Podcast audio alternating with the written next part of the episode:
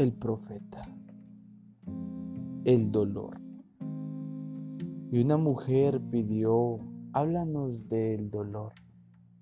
Y él repuso, vuestro dolor es la ruptura de la senda que encierra vuestro entendimiento. Así como las semillas de la fruta deben romperse para que su corazón se muestre al sol, así debéis vosotros conocer el dolor. Y si pudierais mantener vuestro corazón maravillado ante los diarios milagros de la vida, vuestro dolor no os parecerá menos prodigioso que vuestra alegría.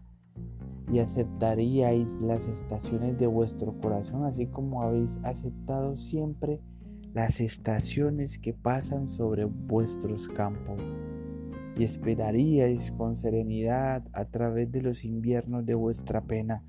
Mucho de vuestro dolor es elegido por vosotros mismos, es la porción amarga con la que el médico que hay dentro de vosotros cura vuestro ser enfermo.